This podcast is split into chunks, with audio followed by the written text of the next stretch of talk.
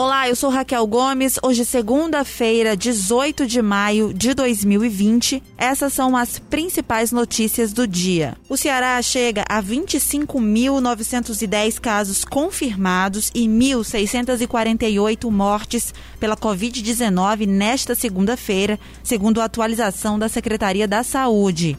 Foram 1.655 casos e sete mortes a mais do que o registrado neste domingo. A maioria dos casos é concentrada em Fortaleza, com 15.994 casos e 1.176 mortes. Na contramão, mais de 14.400 pessoas já se recuperaram da doença no Ceará. O setor de serviços prestados às famílias no Ceará sofreu retração de mais de 35% de fevereiro para março, segundo estudo do IBGE. O turismo cearense também sentiu retração de mais de 31% no período. Puxaram declínio os elos, restaurantes, hotéis e transporte aéreo de passageiros. Na área industrial, o Ceará liderou o ranking do país com queda de mais de 21% na passagem de fevereiro para março. O percentual é bem superior à média do Nordeste, que ficou em 9,30%. O fechamento temporário das fábricas de confecção influenciam no resultado. Na tendência de retração, o comércio varejista ampliado, que inclui atividades de material de construção e veículos, teve o volume de vendas 15,70% menor. Em entrevista ao canal Fox Sports neste domingo, o presidente do Fortaleza, Marcelo Paes, projetou perda de no mínimo 30% na receita anual do clube diante da paralisação no futebol em meio à pandemia do coronavírus. O presidente disse ainda que o clube vai ter que ter muita criatividade para reparar tudo isso. Sobre jogos com portões fechados, Paz disse que vai depender, de repente, se no final do ano, na última rodada, tiver público, mas que isso não é possível ainda de ser previsto. Segundo o presidente, o clube tem buscado ações que movimentem receitas, tendo em vista a falta de jogos. O governador Camilo Santana pode anunciar hoje medidas mais rígidas ao decreto do isolamento social diante da insistência de aglomerações de pessoas na periferia de Fortaleza e também do avanço do coronavírus no interior do estado. Camilo vai fazer um pronunciamento nas redes sociais após se reunir com o Comitê de Enfrentamento ao Coronavírus, além da equipe técnica dele. O governador deve apresentar o resultado dos encontros que teve com os governadores nordestinos e com o prefeito Roberto Cláudio e secretários estaduais e municipais.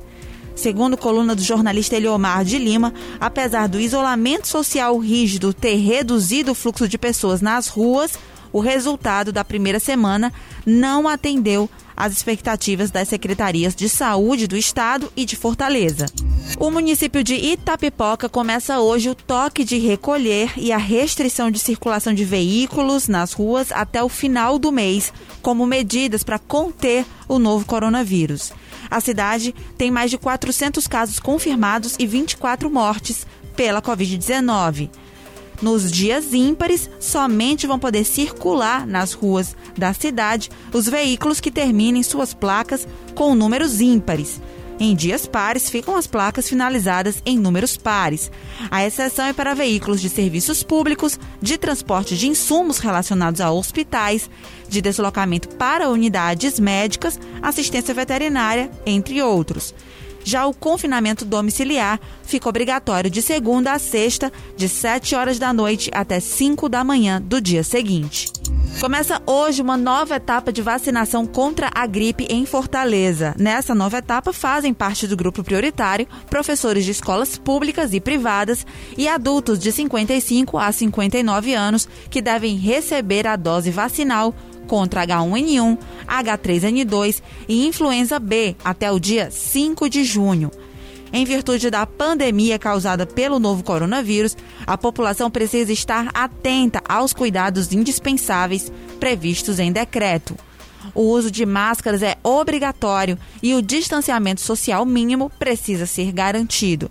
No total, incluindo os postos de vacinação e as escolas municipais, são mais de 200 locais de vacinação. Para conferir a lista completa das escolas disponíveis, acesse fortaleza.ce.gov.br. Começa hoje o pagamento da segunda parcela do auxílio emergencial de 600 reais. Os primeiros a receber vão ser os beneficiários do Bolsa Família, cujo NIS termina em 1. Já os trabalhadores que estão no cadastro único e não recebem o Bolsa Família, assim como aqueles que se inscreveram no auxílio, somente pelo site ou aplicativo, começam a receber a parcela somente na quarta-feira, dia 20, de acordo com a data de nascimento. O calendário da segunda parcela vale apenas para quem recebeu a primeira parcela até o dia 30 de abril. Diferente da primeira parcela, todos os trabalhadores que não recebem o Bolsa Família vão receber os recursos em poupança social digital da Caixa.